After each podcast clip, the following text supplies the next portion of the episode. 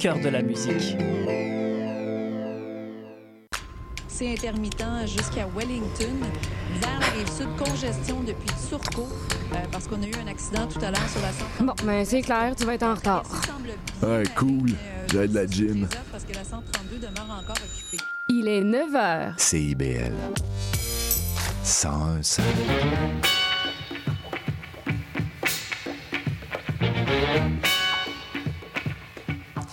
Bonjour à toutes et à tous, vous écoutez les Aurores Montréal sur CIBL. Nous sommes le jeudi 23 novembre et ici Charline Caro, votre animatrice pour la meilleure matinale de Montréal. Et aujourd'hui, la table des groupes de femmes de Montréal nous propose sa première chronique et le danseur Mathieu Hérard nous accorde lui aussi pour, euh, sa première entrevue pour parler de son nouveau spectacle.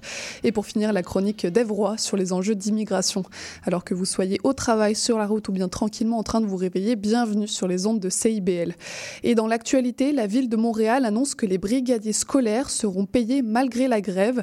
Les brigadiers craignaient en effet de se retrouver sans congé, euh, de se retrouver en congé sans solde face à la grève illimitée qui s'en vient. Ces personnes qui s'occupent notamment de la sécurité des enfants aux abords des écoles sont au nombre de 550 à Montréal, bien qu'ils soient en sous-effectif. C'est par ailleurs un emploi assez précaire qu'une coupure de salaire aurait pu appauvrir davantage. Et ensuite, le projet de centre animalier centralisé devrait bien voir le jour en 2026. La majorité des élus municipaux ont voté en faveur du contrat prévu avec l'OBNL Pro Anima. L'installation permettrait euh, d'accueillir plus de 7000 animaux, ceux abandonnés tout d'abord, mais également ceux qui ont été perdus. Alors si votre chat euh, papuche ou votre chien gribouille a l'habitude de s'égarer, ce centre est une bonne nouvelle pour vous. Et puis euh, quelques suggestions culturelles avec les rencontres internationales du documentaire de Montréal qui se poursuivent en cette fin de semaine. Samedi, vous pourrez par exemple aller voir Éviction, un long métrage réalisé à Montréal sur le thème de la crise du logement, ou alors vous pourrez vous envoler vers les ateliers textiles en Chine pour découvrir la réalité des jeunes qui y travaillent. Et puis si vous préférez les enquêtes, vous pourrez aller voir dimanche Stolen Time, un documentaire où l'on suit les investigations d'une avocate. Mais en attendant, on continue sur CIBL avec notre première chronique.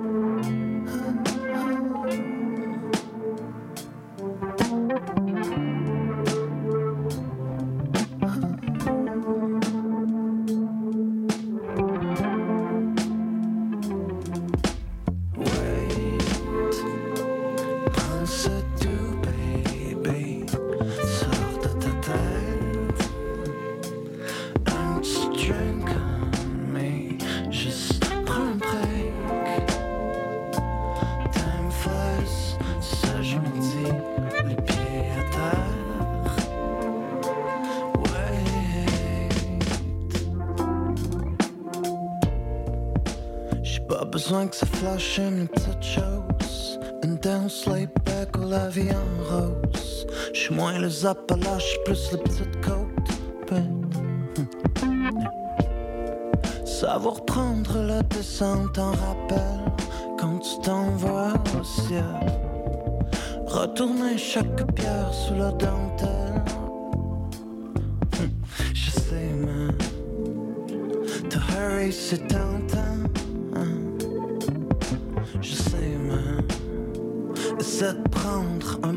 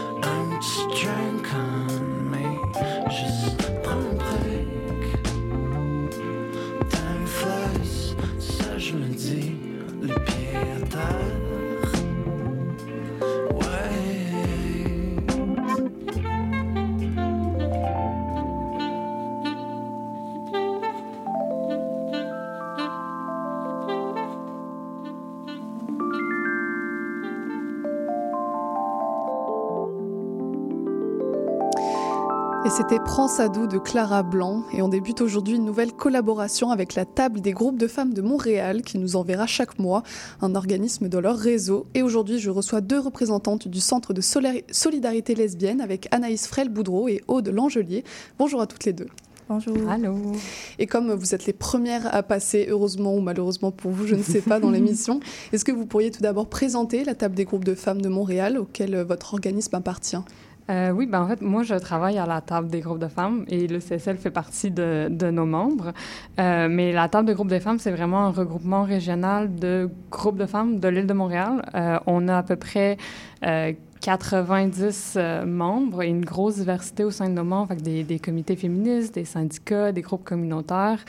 Mais notre, notre objectif principal, c'est Mhm. la défense des droits des, des femmes dans, sur l'île de Montréal. Est-ce que vous savez combien de membres appartiennent à la TGFM Ouais, 90, à peu 90, près. ouais. d'accord. ça. On a 80, on, s'approche du 90 D'accord, bientôt. bientôt. Euh, mais c'est ça. Donc, euh, avec la table, on a aussi un projet euh, qui vise spécifiquement l'inclusion des diversités sexuelles et de genre dans les groupes des femmes. Donc, c'est un peu pour ça qu'on a commencé à, à s'impliquer dans, dans les luttes trans et non-binaires. Mhm. Et donc vous êtes respectivement chargé de projet et responsable bénévolat et de vie associative au CSL. Euh, quelle est sa mission et les raisons de son implication? Oui, ben en fait, le Centre de solidarité lesbienne a été fondé en 2008 par des intervenantes du groupe d'intervention en violence conjugale chez les lesbiennes. Euh, puis le, le CSL, c'est un lieu d'échange et de partage par et pour les lesbiennes plus. Et je dis lesbiennes plus parce que c'est important pour nous de mentionner que par lesbienne, on veut dire toute personne qui a des attirances euh, romantiques et- ou sexuelles lesbiennes, quel que soit le genre assigné à la naissance, l'identité de genre ou l'expression de genre. Euh, puis au CSL, on organise des activités de socialisation, on a des suivis en relation d'aide, euh, on organise notre souper des fêtes annuel à chaque année. Euh, donc c'est vraiment un lieu d'échange. Euh, puis je vous invite à regarder nos réseaux sociaux pour voir euh, toutes nos activités. Et aujourd'hui, vous venez nous parler notamment de la transidentité. Est-ce que vous pourriez nous expliquer ce que c'est? Oui, absolument. Euh, ben, en fait, la transidentité, c'est euh, pour les personnes qui ne s'identifient pas au genre qui leur a été assigné à la naissance, ce qui inclut les personnes non binaires. Euh, puis on peut voir le terme trans comme un terme parapluie qui a deux pans. Donc, il y a le côté de la binarité et le côté de la non-binarité. Euh, sous le, côté de la binarité, il y a les femmes trans et les hommes trans. Et du côté de la non-binarité, il y a une panoplie d'identités qui ne tombent pas dans la catégorie juste homme ou euh, juste femme. Bien évidemment, par exemple, euh, chaque réalité est différente, donc ça se peut qu'on euh, entende des personnes dire qu'ils sont des hommes trans non-binaires. Euh, on parle de l'identité des gens, donc c'est normal qu'il y ait de la pu- pluralité. Puis c'est important aussi de, pour nous de préciser que la transidentité, c'est rien de nouveau. Ici, sur l'île de la Tortue, avant la colonisation, les personnes bispirituelles étaient présentes et le sont encore dans plusieurs Mhm. communautés autochtones, donc c'est rien de, de nouveau. Mhm. Et alors le 20 novembre dernier, ça tombe bien, c'était la Mhm. journée du souvenir trans. Est-ce que vous pourriez nous expliquer euh, ce qu'est cette journée? Oui, ben la, la journée du souvenir trans, c'est une occasion annuelle de euh, d'honorer la mémoire en fait des personnes trans qui ont perdu la vie suite à des actes de violence anti-trans. Euh, c'est une journée qui a été célébrée pour la première fois en 1999 euh, pour commémorer en fait le meurtre de femmes trans noires aux États-Unis et c'est devenu quelque chose d'international, de, mondial euh, après. Donc, euh, ce lundi, on a eu euh, effectivement un vigile, euh, une vigile pardon, pour euh, commémorer les personnes trans assassinées et celles aussi qui ont été enlevées par la haine anti-trans euh, et l'inaction de nos gouvernements, soit d'ici ou d'ailleurs. Euh, on a eu ensuite une marche euh, une manifestation sur la rue Mont-Royal pour revendiquer en fait euh, et demander au gouvernement de mettre un terme à cette haine euh, anti-trans. Mhm. Euh, Qu'est-ce que c'est la transphobie? En fait, la transphobie, ça regroupe toutes les attitudes négatives, les préjugés ou la haine que vivent les personnes trans, non-binaires et les personnes qui ne répondent pas aux stéréotypes de genre. Euh, quelques exemples, ça peut être de la violence euh, verbale, comme des moqueries, des insultes, de la violence psychologique, euh, dont le outing, c'est-à-dire révéler l'identité de genre de quelqu'un sans son consentement pour lui nuire. Euh, ça peut être de la violence physique qui va des agressions banales dans la rue jusqu'au viol ou au meurtre. puis surtout, ça peut se présenter par des comportements discriminatoires à, tous les jours dans les institutions et dans les systèmes. Donc, ça peut être la discrimination à l'embauche, pour l'accès euh, au logement dans les euh, entrevues ou encore pire, ça peut être un, un refus de service dans les institutions euh, médicales et gouvernementales. Et plus fréquemment, ce qu'on voit, c'est une baisse de la qualité des soins reçus dû aux stéréotypes que les professionnels peuvent avoir. puis un exemple courant de la transphobie, c'est l'utilisation du mauvais prénom ou pronom de la personne, mm. soit en sa présence ou en son absence. Euh, donc, c'est cela, la, la transphobie, c'est mhm. vraiment, ça regroupe toutes les micro-agressions que les personnes mhm. trans non-binaires et qui ne correspondent pas aux stéréotypes de genre peuvent vivre. Mhm. Euh, la transphobie, littéralement, c'est la peur des personnes trans. Est-ce que c'est quelque chose qui correspond à la réalité? Est-ce que ça provient de la peur? Non. moi, je te dirais que c'est c'est pas nécessairement basé dans, dans de la peur, c'est beaucoup de, de l'ignorance puis de, de, du fait de pas accepter qu'il y a des personnes qui peuvent vivre leur identité de genre d'une façon différente. Euh, donc non, c'est pas une peur irrationnelle, c'est vraiment euh, un amalgame de, de comportements et d'attitudes négatives et discriminatoires et, violentes. Donc c'est volontaire. La transphobie désigne des actes volontaires. C'est ça. Oui, absolument. On parle beaucoup de transidentité depuis la rentrée notamment. C'est quoi le, le climat actuel? Euh, ben, je te dirais que ça va pas très bien. Euh, en, ce moment, on assiste vraiment à une montée de la haine anti-trans au Canada. Euh, il y a des, des, on fait attaque, on fait état d'attaques violentes envers les personnes trans, particulièrement les femmes trans racisées à Montréal euh, et dans le reste du Québec. Et pourquoi particulièrement elles? Euh, C'est des, c'est une, euh, les femmes trans racisées sont particulièrement targetées en fait, genre sont surreprésentées dans les violences du fait aussi que ils vivent l'intersection entre être une femme, être une femme trans et être une personne racisée, donc vont être beaucoup plus cibles de, de violences. Mm-hmm. Euh, et donc, euh, avec tout ce climat-là, on voit aussi toute la... Les, il y a plusieurs manifestations qu'il y a eu récemment contre l'inclusion des personnes trans et non-binaires dans l'éducation à la sexualité, euh, des manifestations anti-drague, plein de, de désinformations qu'on voit à travers les médias et, et, la population en général sur les, les, les enjeux trans en général. Donc, c'est, il y a comme une grosse montée de, de, de la haine en ce moment. C'est beaucoup influencé par le climat aux États-Unis.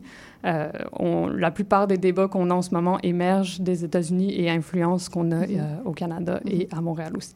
Et justement, ils en sont où les droits des personnes euh, trans et non binaires ben, Techniquement, selon euh, la Charte des droits et libertés de la personne, il y a des protections euh, contre les discriminations homophobes et transphobes. Par contre, euh, rien n'est acquis. L'acquisition de ces droits-là est encore très récente. Euh, il y a à peine deux ans, avec la loi 2, euh, le ministre de la Justice, Simon Gélin Barrette, voulait faire reculer les droits des personnes trans. Il a fallu beaucoup de mobilisation euh, pour faire reculer ce projet de loi-là. Euh, puis l'identité non binaire du point de vue légal est juste reconnue depuis 2022, soit l'année passée, donc c'est très récent. Et euh, l'ajout de la mention X peut être demandé, mais des institutions comme la RAMQ et la SAC refusent de délivrer euh, des pièces d'identité avec le sexe X dessus euh, par manque de comptabilité de leur système interne. Euh, donc c'est les pièces d'identité que les personnes utilisent le plus souvent pour s'identifier sont pas disponibles pour les personnes non binaires. Euh, donc, rien n'est acquis vraiment, puis les droits techniquement sont là, euh, mais quand on regarde sur papier, c'est pas appliqué. Mm -hmm. Puis, dans d'autres provinces au Canada, dont au Nouveau-Brunswick et en Saskatchewan, il y a des lois qui sont passées euh, qui remettent en question l'identité et l'intégrité des jeunes trans et non-binaires. Très bien. Donc, euh, c'est techniquement qu'il y a des droits et rien n'est acquis, c'est ça? Exactement. Et justement, pour cette cause, pour la, pour la journée du souvenir trans, vous avez publié une lettre ouverte en soutien aux enjeux trans et non-binaires. Euh, rapidement, quelles étaient vos revendications à travers cette lettre? Euh, ben, Notre lettre, en fait, s'adresse, euh, ben, fait état déjà de toute la situation qui se passe actuellement et euh, s'adresse spécifiquement à la mairesse de Montréal. Donc, on lui demande d'interdire les prochaines manifs anti-trans à Montréal pour assurer le droit à la sécurité des personnes trans et non-binaires. Euh, en fait, on fait référence à la Charte de droits et responsabilités de la Ville de Montréal qui souligne que la Ville s'est engagée à assurer la sécurité des personnes habitant sur l'île mm -hmm. et s'est engagée à combattre toute forme de discrimination, incluant l'homophobie et la transphobie. Donc, on, fait, on rappelle à la mairesse que c'est important euh, d'assurer la sécurité et on lui demande de prendre action. Euh, on envoie aussi un message à la population générale pour euh, leur demander, leur dire d'adopter une position de soutien envers les communautés trans et non-binaires par des actions un peu plus concrètes. Donc, on a Mhm. partagé des pétitions, euh, des, des informations concrètes là-dessus. Mais le message principal, c'est vraiment que euh, tout le monde mérite le respect, tout le monde mérite la sécurité, euh, particulièrement à Montréal. C'est important qu'on le rappelle, puis c'est important qu'on mette des choses en place Mhm. pour que tout le monde se sente bien. Et globalement, vous êtes satisfait de l'action de, de l'administration Plante envers les, les minorités?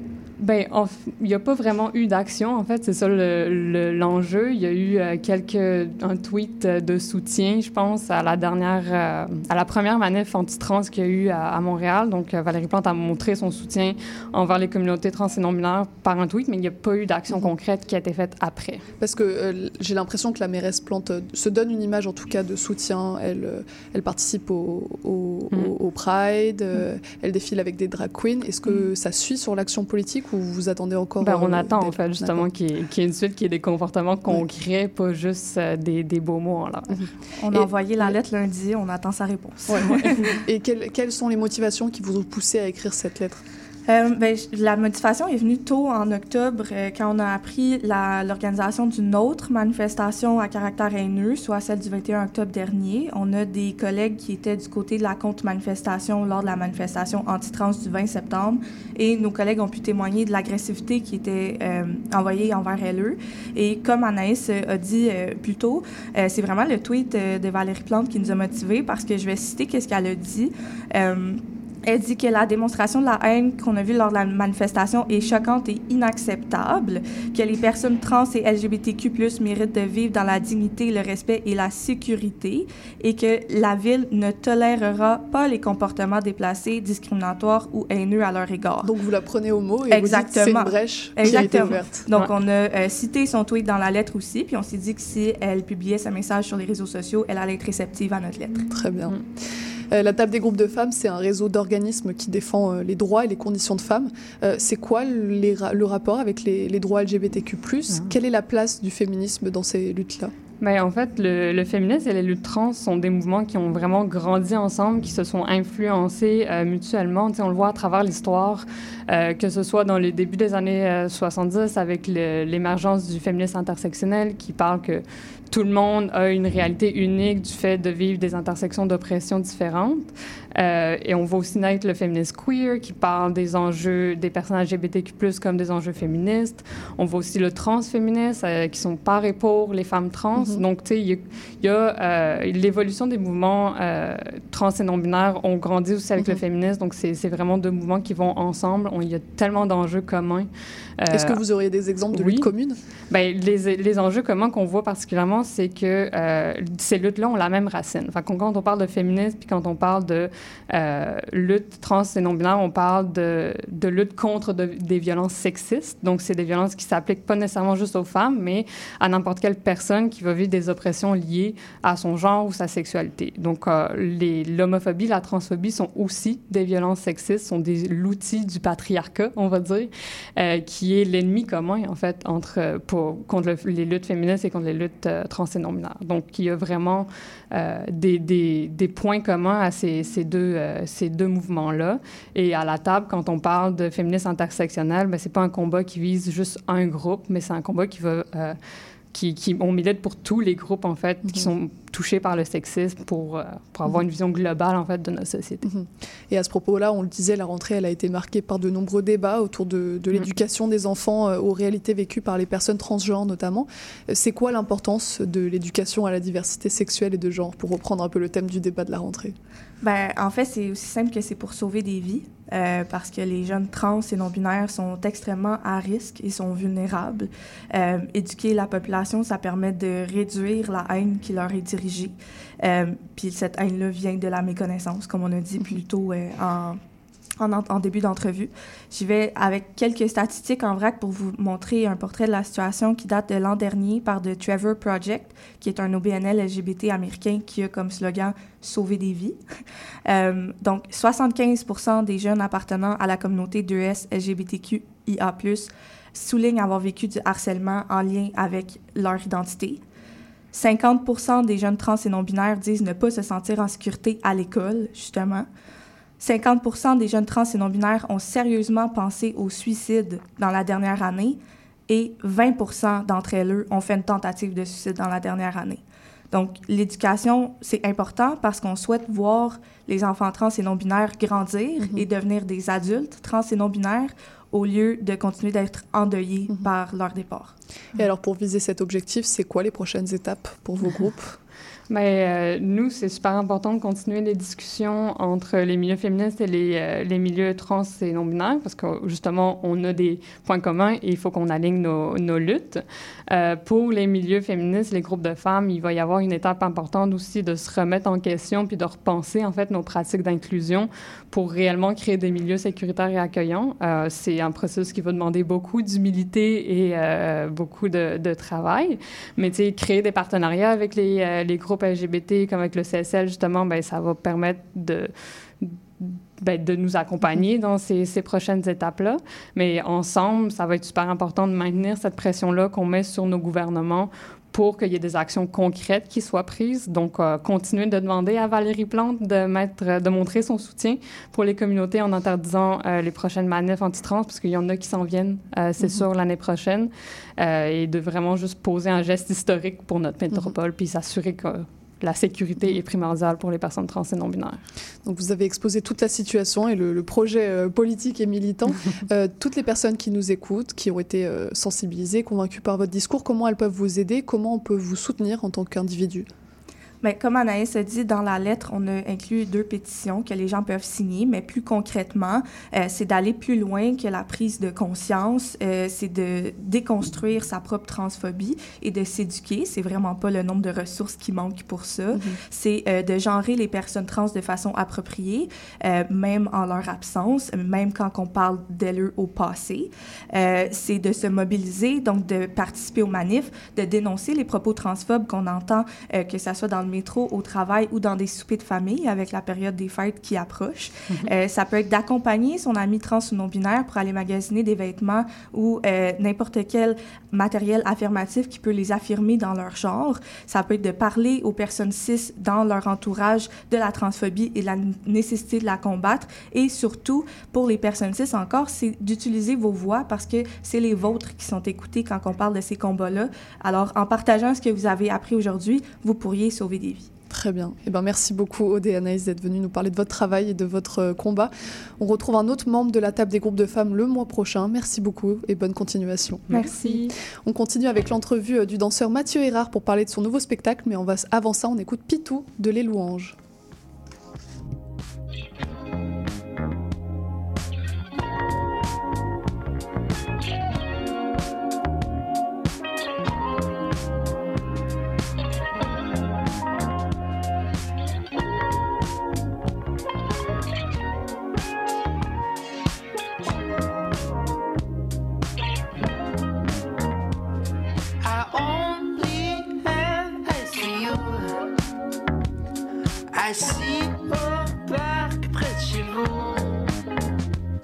La rue est pleine de jaloux. Moi je monte la gare en bon pétou.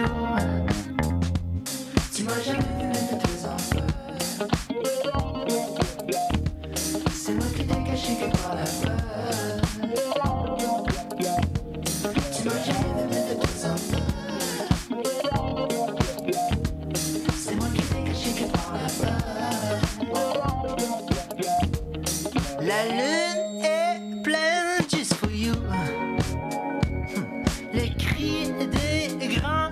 Des balles d'argent, c'est ça que je shoot. Que j'envoie un se à ton cou.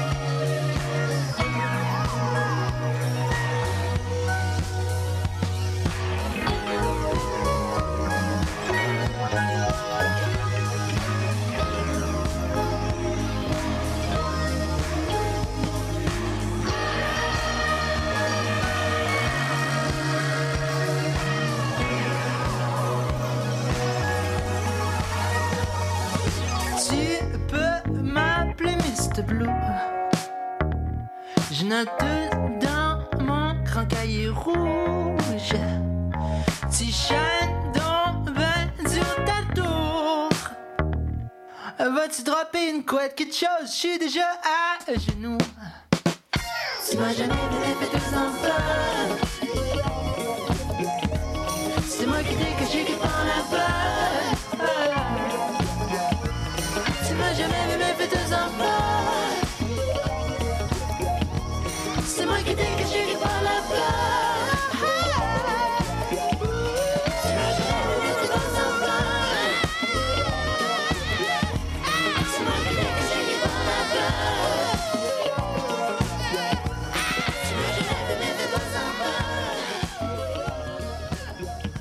Et je reçois le danseur et choré- chorégraphe Mathieu Erard pour parler de son euh, spectacle Mon horoscope me trouve laide qui sera présenté à Tangente Danse du 18 au 21 janvier prochain. Bonjour Mathieu. Salut Charlène. On a une quinzaine de minutes pour parler de ton dernier spectacle, mais si tu avais trois mots pour le présenter, pour le décrire, ce seraient lesquels? Hum, Il y aurait forcément absurde, lip sync et quand même euh, fashion. Très bien, Bah, ça tombe bien, c'est des mots sur lesquels je voulais revenir. Et donc pour donner un peu de contexte, en, je- en janvier 2023, tu obtiens une résidence à l'école de danse contemporaine de Montréal pour créer ta première pièce chorégraphique. Tu montes donc ce spectacle Mon horoscope me trouve laide, dans lequel tu partages la scène avec Raphaël Renucci. Comment on fait pour créer son premier spectacle? C'est quand même. euh, j'ai trouvé ça difficile, Mhm. mais euh, j'ai un peu euh, fait un paquet de toutes les choses que j'aime explorer, mais que j'ai jamais pu faire en tant qu'interprète dans les autres pièces. Donc c'est comme si je suis vraiment parti de, du plaisir. Ce que, ce que j'ai jamais pu faire sur scène, mais Mhm. que j'ai essayé de mettre ensemble et ça a donné euh, l'horoscope. Et comment tu trouves tes inspirations? Hum, je pars souvent d'images ou, euh, ou de références populaires que je trouve euh, sur les réseaux sociaux. Ou... Et Il y en a beaucoup dans ton spectacle. Ouais, Ouais. complètement. En fait, on dirait que hum, quelque chose que je sais qui touche la, la plupart des personnes ou qui a déjà été connu, j'adore le remodifier Mhm. pour euh, le mettre à ma sauce. Et donc on disait ton spectacle s'articule autour du thème du lip sync, de la synchronisation euh, labiale en bon français. Est-ce que tu pourrais nous expliquer ce que c'est? Donc oui, en fait, c'est euh, c'est quand euh, une bande sonore, euh, que ça soit euh, une musique, des paroles ou quoi que ce soit, passe en fond et donc que toi, c'est ça, tu synchronises tes lèvres pour incarner en fait ces paroles. C'est beaucoup retrouvé, mettons, chez les dragues. En fait, c'est comme du doublage inversé Mhm. et c'est quelque chose que j'adore parce que déjà, je suis très théâtral et ensuite. c'est ça, imaginer que cette voix vient de quelque chose de précis, mais que toi, dans ton corps, tu le remets totalement différemment pour le refaire vivre autrement. euh, Mhm. C'est ce qui m'anime. Et donc le lip sync, c'est une, une performance, un ensemble de techniques euh, qui sont très présentes dans le monde de l'art avec, tu le disais, le doublage au cinéma, le playback dans les concerts, dans les shows, mais au théâtre, c'est moins présent. Ouais, quand même. En général, euh, bah, c'est vrai que, mettons, dans le théâtre, théâtre, c'est... on utilise nos, nos belles voix, Mhm. donc c'est quand même plus chouette en général. Mais, euh, mais en danse, il y a finalement pas tant de paroles, euh, souvent. Donc, moi, comme je, c'est ça, je viens du théâtre, donc j'ai toujours l'envie de ramener la parole, mais en même temps, danser puis parler, c'est souvent Ça devient compliqué. compliqué techniquement. Donc euh, le lip sync aide à, à rendre une situation absurde et finalement me soutenir Mhm. mentalement et corporellement, on va dire. Et comment tu as trouvé cette idée du lip sync pour construire tout un spectacle autour? Est-ce qu'il y a une étincelle qui est venue une... Je pense que j'ai longuement pensé à être drague Mhm. et euh, j'ai jamais passé le, le cap parce que euh, ça demande beaucoup de travail. Euh, les dragues, c'est quand même fou euh, tout ce qu'il y a euh, derrière et en ce moment, j'ai pas le temps de me plonger euh, vraiment là-dedans. Donc, je pense que c'était une façon pour moi de euh, m'essayer au lip sync tout en, en restant dans la danse. Donc une possible carrière de drague bientôt ou Potentiellement. dans, dans oui. tes rêves les plus fous, c'est que ça peut être quelque chose qui se réalise. En fait, euh, ça pourrait être quelque chose qui cohabite constamment dans, dans ma création. Oui, ça t'empêche pas de, de faire des, des- des spectacles Exact. qui s'inspirent du monde du drag. C'est ça. Euh, et donc c'est vraiment une recherche sur le lip sync parce que comme tu dis dans la présentation de ton spectacle, quelles en sont les failles, quels en sont les trésors, mais qui est vraiment sur scène? Donc t'en viens presque à philosopher sur le lip sync, sur le playback. Ouais, complètement. Je... En fait, je pars, euh, je pars vraiment de l'absurdité euh, de ce qui se passe pour en créer une nouvelle identité. Sauf que par moments, ça fit euh, complètement, par moments, c'est super drôle, mais à d'autres moments, c'est quand même vraiment étrange que il y a la voix d'une personne qui a fait, mettons, une vidéo sur Internet il y a 20 ans, qui se retrouve dans ma bouche sur cette scène à ce moment-là. Et quand tu regardes bien, euh, bah, c'est une autre absurdité, mais qui est peut-être un peu plus, euh, pas politique, mais tu sais, euh, plus poussée, plus phi- philosophique. Et justement, tu performes euh, avec, euh, avec Raphaël sur des chansons euh, plus traditionnelles, mais aussi sur des créations originales, on va dire. Il y a par exemple des morceaux qui sont des collages de plein de références culturelles, avec des morceaux de discours ou des vidéos cultes, t'en parlais. Le tout sur un rythme dansant, très important pour, pour vous donner un, un bon beat pour danser. Est-ce que ces morceaux, ils ont été réalisés spécialement pour l'occasion et par qui? Euh, oui, c'est ça. En fait, euh, j'ai fait ça avec euh, mon, cor- mon coloc, mon ancien coloc, Corail Izikli, avec qui j'avais déjà fait du petit montage. Et en fait, j'ai repris toutes les vidéos populaires qui m'animaient à ce moment-là. Et toutes les phrases phares, c'est ça, on les a entrecoupées pour en créer une nouvelle musique. Et donc avec Raphaël, on, on les incarne presque un peu à la manière de quand tu swipes sur le téléphone Mhm. au final, t'entends juste des morceaux de phrases, des morceaux de phrases, et c'est un peu ce qu'on incarne dans ce passage. Mhm. Et comment tu as choisi toutes ces références? Est-ce que tu avais une liste de, de vidéos préférées sur Instagram ou je ne sais quoi?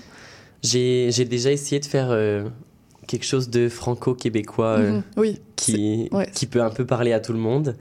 Et euh, j'en avais, je pense, une quantité euh, monstre. quoi, il y a de quoi faire. Donc il a fallu choisir, et je pense que celle-ci fitait avec d'autres tableaux de la pièce. Mhm. Euh, soit par un mot seulement, ou soit par une attitude. Mhm. Et donc c'est pour ça que c'est plus eux qui sont ressortis à ce moment-là. Mhm. Tu présentes euh, ton spectacle comme étant un mélange des absurdités de nos vies quotidiennes. Euh, Qu'est-ce qui est absurde dans nos vies? Par curiosité. Pour moi, un peu tout, mais parce que quand je regarde une situation, ça me fait d'abord sourire avant de me faire euh, profondément réfléchir, mettons. Donc euh, j'ai l'impression que c'est ma vision de la vie qui est absurde Mhm. finalement.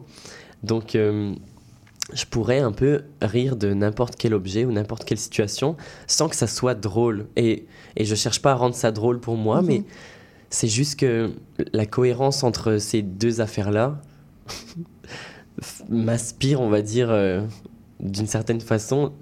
Et, et c'est ça, ouais, le nombre de fois dans la journée où je me dis, ok, euh, là ça me fait sourire, mais tu sais, j'y réfléchis pourquoi. Et je pense que c'est juste. C'est ça, le... les, les actions qui, qui arrivent à moi et que je, je trouve absurdes Et t'en as fait un spectacle, donc? complètement. Est-ce que l'absurdité, c'est une prise de risque en création? Est-ce que tout le monde comprend euh, ta démarche? Est-ce que tout le monde apprécie euh, l'absurdité que tu mets dans ton spectacle? Alors je pense que c'est ça, l'absurde aide à, à faire passer un moment euh, différent parce que c'est vraiment une prise de... Pas une prise de risque non plus, mais tu sais... euh, c'est- Enfin, c'est c'est ça, le problème avec l'absurde, c'est que la plupart des gens euh, me disent que ils ont apprécié mais pas forcément compris. Et en même temps, ce qui est bien, c'est qu'il n'y a pas forcément à comprendre parce que je... C'est rassurant. complètement. Je refais une nouvelle vérité Mhm. Qui est la mienne à ce moment-là, mais qui n'est pas la vérité absolue. C'est juste la vérité que j'offre avec les différents, euh, mettons euh, là, les différents tableaux qui se trouvent dans ma pièce. Donc il n'y a pas une réponse. Mais par contre, moi, si, si on me questionne, je peux en, en créer des pages. Et justement, on peut revenir sur le nom de ton spectacle. Mon horoscope me trouve laide. Est-ce que c'est un titre absurde ou complètement réfléchi? Alors c'est euh, absurde, mais c'est réfléchi aussi. C'est quelque euh, chose qui t'est arrivé que ton horoscope euh, te trouve laide? Alors non, du tout. Mais ce que j'aime dans, dans le titre, c'est en fait euh, le fait de faire parler euh, un peu un objet. Mm. Euh, je suis vraiment attiré par tout ce qui est euh, IA, les IA, euh, le téléphone qui se met à parler alors qu'on on lui a pas parlé, mais il nous entend dans notre sac à main, puis il nous parle. Le fait que tous les objets, les mettons euh, les caisses électroniques dans les magasins se mettent à parler, demander si le service était correct. En fait, j'aime qu'on essaye d'humaniser tout. Je trouve ça te- tellement absurde que le fait que l'horoscope s'humanise dans mon titre, ça fait référence à la pièce euh, complètement, je trouve, parce que j'en fais aussi une référence au lip sync Mhm. où j'humanise finalement des audios Mhm. ou des voix qui sont bloqué sur Internet depuis des années. Mhm. C'est une démarche très poussée. En tout cas, je suis vraiment admirative. Et donc, plus concrètement, ton spectacle est décliné en plusieurs petits tableaux, en plusieurs petits shows qui mêlent playback, danse, musique et son. Mais contrairement aux artistes qui pratiquent le lip sync, vous, vous ne vous prenez pas vraiment au sérieux. Le spectacle est en tout cas teinté d'humour euh, et le public euh, rit beaucoup. Euh, comment on fait rire un public, Mathieu? C'est quoi la recette secrète? Alors, je ne sais pas s'il y a une recette. Ça m'est ça m'est très souvent arrivé que dans des petites créations, euh, je fasse sourire le monde. Et c'est pour ça que je m'accroche à cette idée. Mais je pense que c'est justement mon corps qui est aussi un peu euh, absurde quand je me, je me laisse aller vraiment dans ma patte euh, chorégraphique. Et, et en fait, l'incohérence des affaires que je fais arriver sur scène, c'est ça qui, je pense, crée le, le rire avant tout. Mais je cherche plus à, créer un malaise, à, faire réfléchir ou quoi, avant tout. Parce que je pense que si je devais écrire une vraie comédie, ça serait vraiment différent. Est-ce que tu fais rire malgré toi, en fait? Un petit peu, mais de manière réfléchie. mais c'est un peu ça. Donc tu subis presque le rire de ton public, mais c'est une bonne chose au final. Complètement. En fait, ce, que, ce que je fais en général, c'est qu'une fois que hum, la première version de ma pièce était faite, euh, je regardais euh, toutes les réactions du public avant mm. de regarder ce que Raphaël et moi faisions. Mm-hmm. Parce que je me questionnais sur pourquoi les gens ont ri à ce moment-là. Qu'est-ce qui se passe si on craint que ce, ce, mouvement de danse ou quoi? Est-ce que ça fait encore rire plus? Est-ce que là, ça ne rit pas? Pourquoi? Finalement, euh, je fais vraiment ma pièce sans quatrième mur. Mm-hmm. Je la fais pour les réactions du public. Est-ce qu'il y a des réactions du public qui te surprennent quand tu regardes les vidéos Tu dis bah à ce moment-là, je pensais vraiment pas faire rire le public, mais en fait, euh, c'est ce qui s'est passé. Quand même, parce que c'est ça. Il y a des moments où pour moi, c'est un peu, euh, c'est ça, c'est un peu drôle euh, dans ma tête. mais là, je me rends compte qu'il y a 80 personnes en face qui ont vraiment très ri et commencé à applaudir. Mhm. Donc là, je me dis ok, tiens, ce passage-là. On tient quelque chose. C'est sûrement très absurde. Donc pourquoi? On le garde. c'est comment d'être chorégraphe et danseur à la fois C'est quand même très compliqué. D'accord. Ouais. Euh, niveau gestion, euh, c'est euh, forcément plus facile parce que je. Tu gères toi-même. C'est ça. ça peut être compliqué des fois. ça peut être très compliqué. Mais par contre, c'est vrai que de, à nombreuses reprises, j'aurais dû être à l'extérieur mm. pour pour mieux guider, on va dire, mes danseurs. Mhm. Parce qu'en fait, je cherche à me guider moi en même temps que Raphaël, mon interprète. Mais finalement, euh, moi, c'est euh, naturel. Et j'ai du mal ensuite à l'expliquer comment on en vient euh, à ce corps, à Raphaël, etc. Enfin, c'est vraiment, c'est vraiment un travail en plus, finalement, de faire les deux casquettes. Mhm. Mais en même temps, toute la pièce vient de ma tête et c'est, elle vient de euh, pourquoi j'existe. Donc ça fait quand même du sens que je l'incarne en même temps. Mhm. Est-ce que tu pourrais envisager de n'être que le chorégraphe pour, euh, de prochaines créations? C'est quelque chose qui pourrait t'intéresser? Ouais, complètement. Je pense que c'est ça, l'horoscope. Euh, l'horoscope et les références qui sont dans cette pièce, c'est vraiment, vraiment du Mathieu. Donc ça m'a l'air difficile de juste le faire porter à quelqu'un mhm. d'autre et d'attendre quelque chose qui me ressemble, on va dire. Mais par contre, euh, maintenant que cette pièce existe, je suis quand même prêt à, essayer un autre duo ou, une pièce avec plusieurs personnes euh, où je ne serais pas forcément dedans et qu'on explorait aussi euh, mhm. la tête absurde mhm. de mes autres collaborateurs. Mhm. Et justement, en parlant d'absurde, encore une fois, est-ce que tu as d'autres pistes d'idées pour tes prochaines créations? Est-ce que ça tournera autour du, du même thème? Je pense que je pense que c'est vraiment ma recherche en ce moment, ouais. Le, collage, les références populaires, les, les intelligences artificielles, etc. Mais alors, par contre, pour créer l'horoscope, euh, j'ai d'abord pensé à tellement de tableaux que je pourrais juste en. Tous ceux que j'ai mis à la poubelle, entre guillemets, euh, pourraient ressortir pour créer une nouvelle euh, entité. Mais.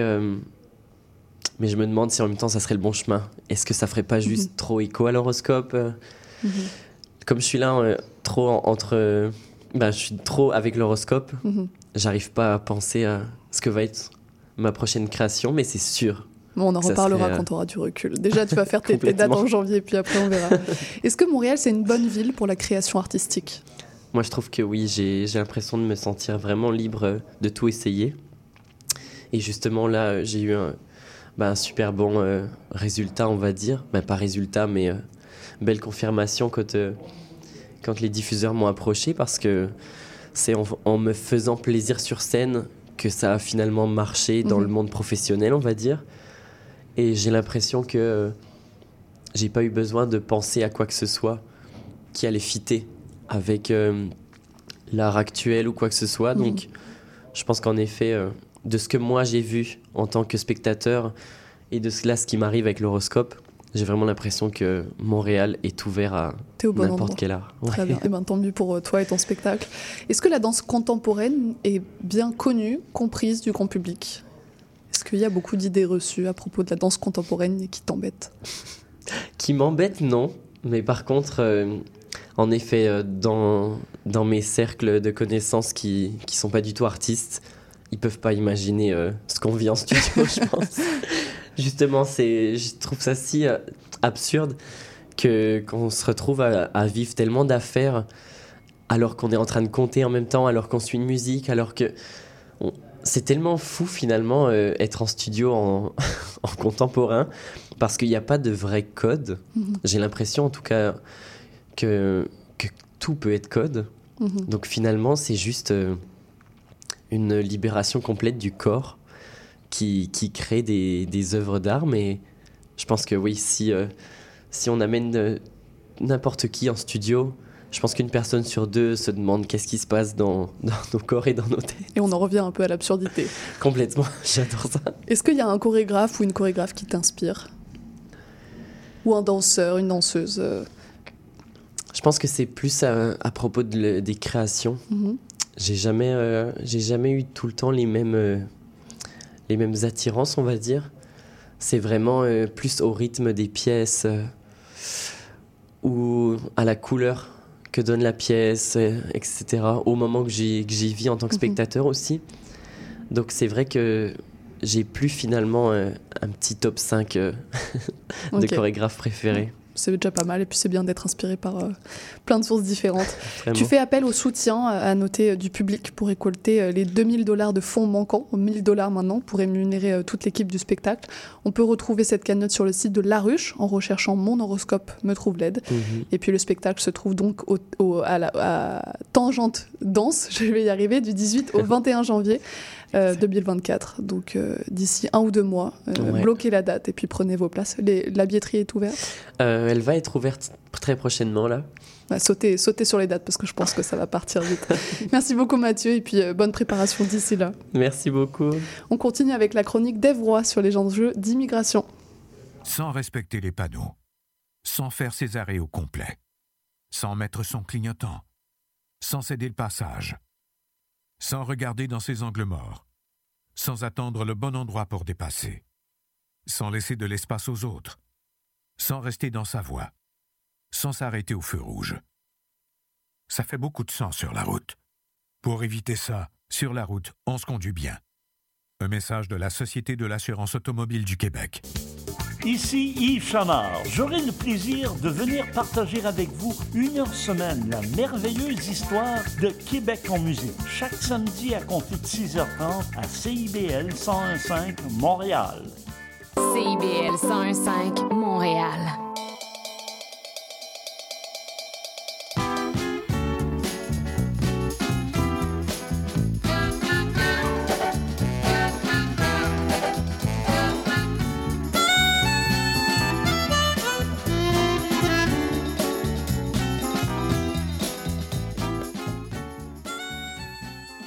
Aujourd'hui, on reçoit Eve Roy du collectif Bienvenue pour sa chronique sur les enjeux d'immigration. Bonjour Eve. Bonjour. Et aujourd'hui, on parle de l'accès aux garderies subventionnées pour les personnes en processus de demande d'asile. Oui, exactement. Donc, euh, ben, je me disais que, comme je mentionnais euh, à la dernière chronique, euh, une des missions du collectif, c'est la, la défense des droits et l'action collective. Ben, je voulais parler euh, justement qu'on est allé en cours d'appel le 2 novembre passé pour faire valoir le droit à l'accès aux garderies Mhm. subventionnées. Et donc, euh, comment cette euh, mobilisation a, a débuté? Dans le fond, un comité d'intervenants et intervenantes, euh, d'organismes, de personnes en processus de demande d'asile, puis aussi d'alliés, se- s'est formé en 2018 après que le ministère de la Famille ait décidé euh, de couper, dans le fond, le service d'accès euh, de services de garde subventionnés aux demandeurs d'asile et au versement anticipé de crédit d'impôt Mhm. aussi pour les frais de garde. Et quel genre d'action vous avez mené euh, à l'annonce de cette nouvelle? Donc, on en a mené vraiment beaucoup depuis 2018.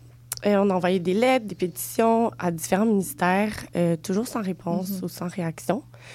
Euh, en 2019, euh, justement, on a produit un avis avec des témoignages assez poignants là, des familles qui expliquaient leur réalité, comment ça les affectait. On l'a envoyé au ministère de la Famille, au ministère euh, de l'Immigration, à la mairesse de la Ville de Montréal. Toujours pas de réponse. Donc, devant l'inaction du gouvernement, on a fait appel euh, à un, un cabinet euh, d'avocats qui ont décidé de le prendre pro bono, le cabinet MMGC. Et plus tard, ben, la Commission de la dro- des droits de la personne et de la jeunesse euh, se sont joints. Donc, ils ont porté la cause à la Cour supérieure du Mhm. Québec. Et qu'est-ce qui s'est passé durant la pandémie? Euh, dans le fond, ben, c'est ça. Devant la, pendant la pandémie, le gouvernement avait euh, promis aux gens euh, qui travaillent dans les services essentiels, notamment les demandeurs d'asile, qui pourraient bénéficier des services de garde d'urgence. Par contre, en 2020, on a- le comité a récolté plus de 400 témoignages de personnes de demande d'asile, dont 90 des parents n'avaient pas pu euh, bénéficier de ce programme-là. Et donc la cause a été portée à la Cour euh, supérieure du Québec. Est-ce que vous avez des nouvelles? Oui, dans le fond, nos efforts avaient porté fruit en mars 2022. Et on avait déposé un amendement à l'Assemblée nationale demandant euh, justement l'accès.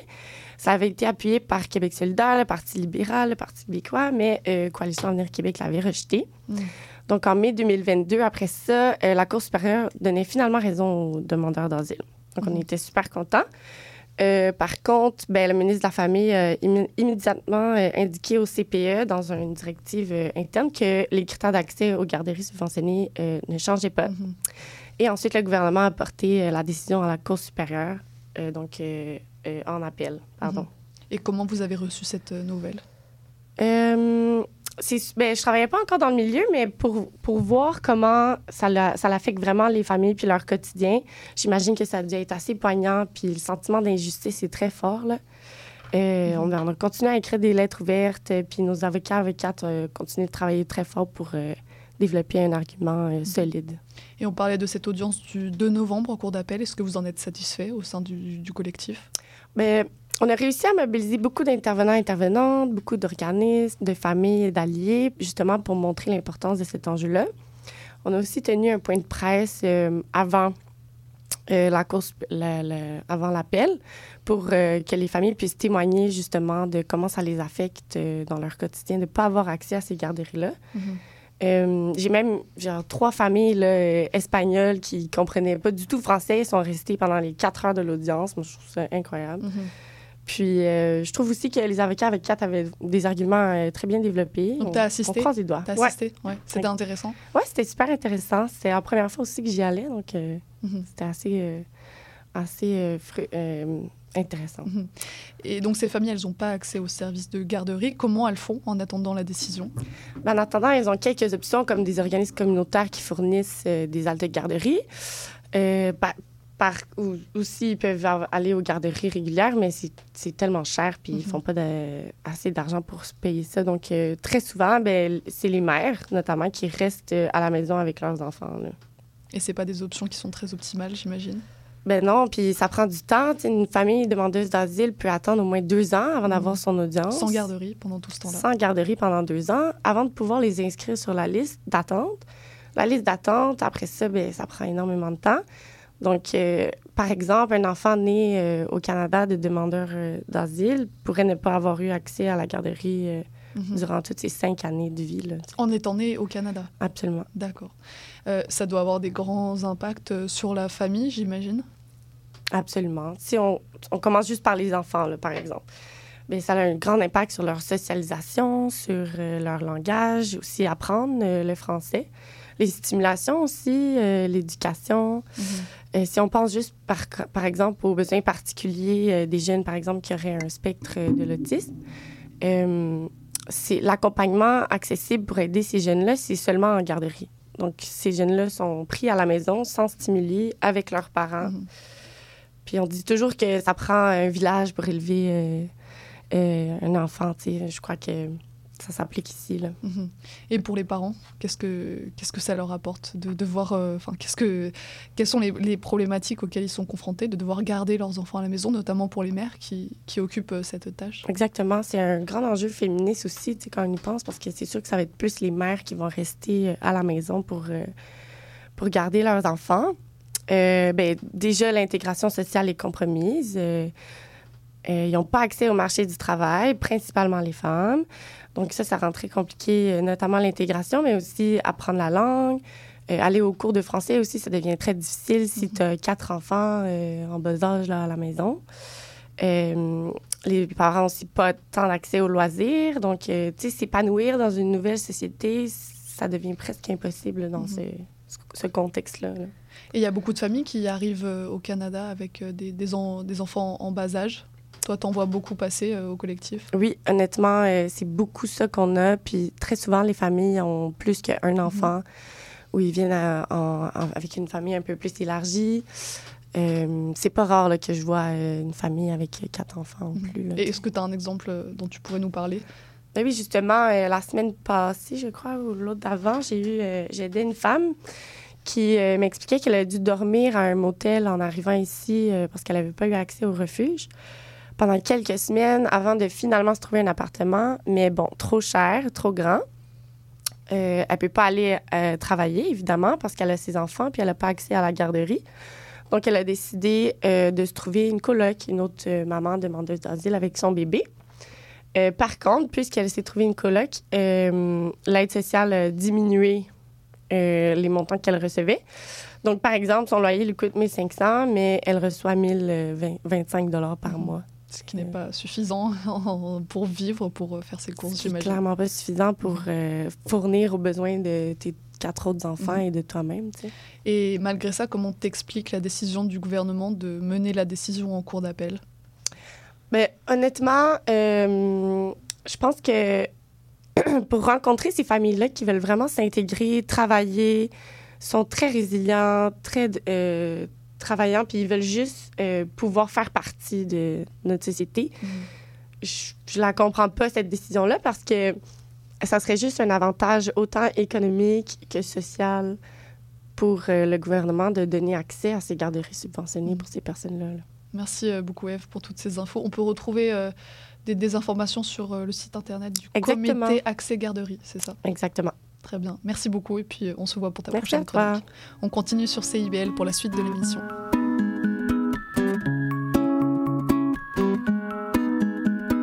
Femme pleine de grâce, quand l'étranger alentour de ta maison passe, noir, blanc, juif ou berbère, laisse ton cœur désigner celui qu'il préfère. Femme pleine de grâce, Ouvrez vos bras aux hommes qu'on dit d'une autre race. Femme, changez la donne. Quand il y aura plus qu'une seule couleur, ce sera la bonne. Mélangez-vous, mélangez-vous. Quand toutes les peaux finiront par se ressembler. Mélangez-vous, mélangez-vous. Un jour les hommes seront même plus sur qui taper. Mélangez-vous, mélangez-vous, comme dans un mot d'amour les lettres de l'alphabet. Mélangez-vous, mélangez-vous, pour une couleur qu'on voit plus personne au gibet. Femme pleine de grâce, à qui la liberté n'accorde aucune place va vers celui qui t'aime, même si sur toi les tiens ont jeté l'anathème.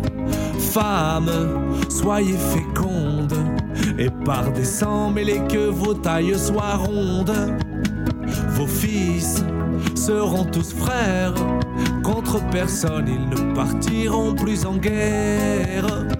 Mélangez-vous, mélangez-vous Peut-être qu'un jour il y aura partout la même couleur. Mélangez-vous, mélangez-vous. On ne saura plus qui sont les nôtres, qui sont les leurs. Mélangez-vous, mélangez-vous. C'est de la haine que toutes les femmes vont nous sauver. par elle que le racisme enfin sera délesté de sa tenace peau de chagrin. Femme pleine de grâce, quand l'étranger alentour de ta maison passe, noir, blanc, juif ou berbère, laisse ton cœur désigner celui qu'il préfère.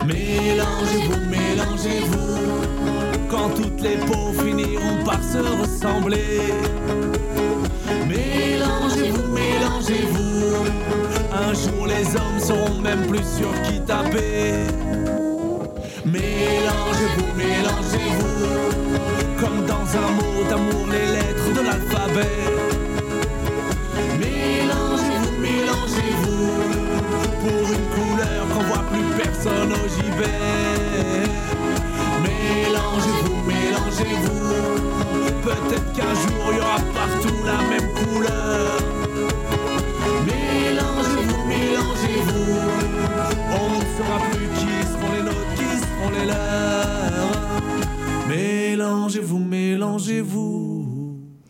Et pour nous, euh, l'émission d'aujourd'hui touche déjà à sa fin. Euh, Juste avant, vous écoutiez euh, Mélangez-vous de Ali.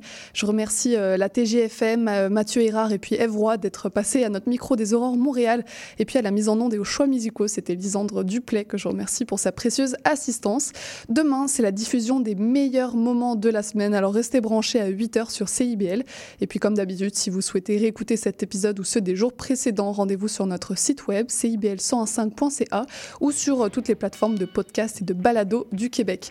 C'était Charline Caro sur CIBL. Je vous remercie pour votre écoute et je vous dis à lundi pour une prochaine émission.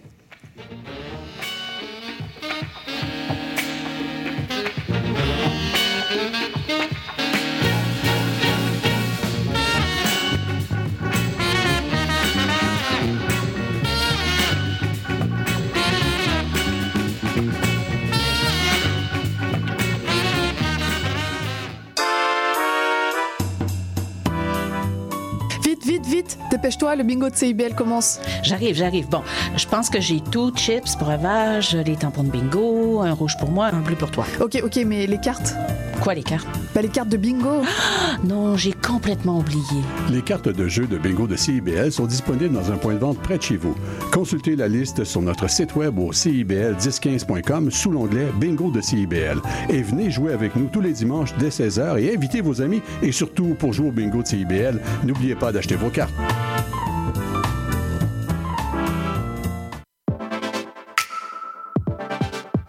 Bonjour, ici Boris Chassagne. Pour découvrir l'actualité locale d'un bout à l'autre du pays, écoutez l'émission Point de vue. On vous présente des reportages, portraits et entrevues réalisés par nos journalistes postés dans des provinces et territoires canadiens, société, art, culture, environnement, affaires publiques, l'information locale destinée à un auditoire national. Les jeudis 10h sur CIBL FM.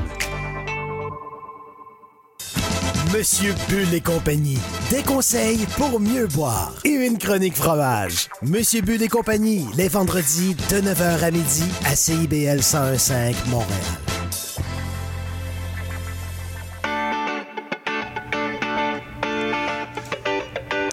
Bonjour et bienvenue dans l'émission Un monde d'artistes. Je suis Louise Anneau et chaque mercredi de 1h à 1h30, nous découvrirons ensemble l'histoire d'un ou d'une artiste en tout genre. À la manière d'une histoire, nous retracerons sa vie, son parcours, ses rencontres et son empreinte. Nous parcourrons différentes disciplines théâtre, danse, musique, cirque et bien d'autres encore. Vous l'aurez compris, à chaque semaine son artiste et à chaque épisode son univers. Alors je vous donne rendez-vous tous les mercredis à 1h dans un monde d'artistes sur CIBL.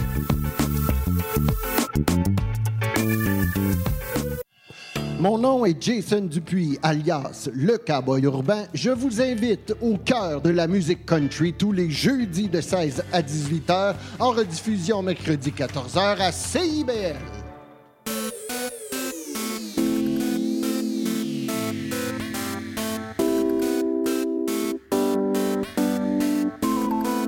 CIBL 101.5 Montréal. CIBL, au cœur de la culture.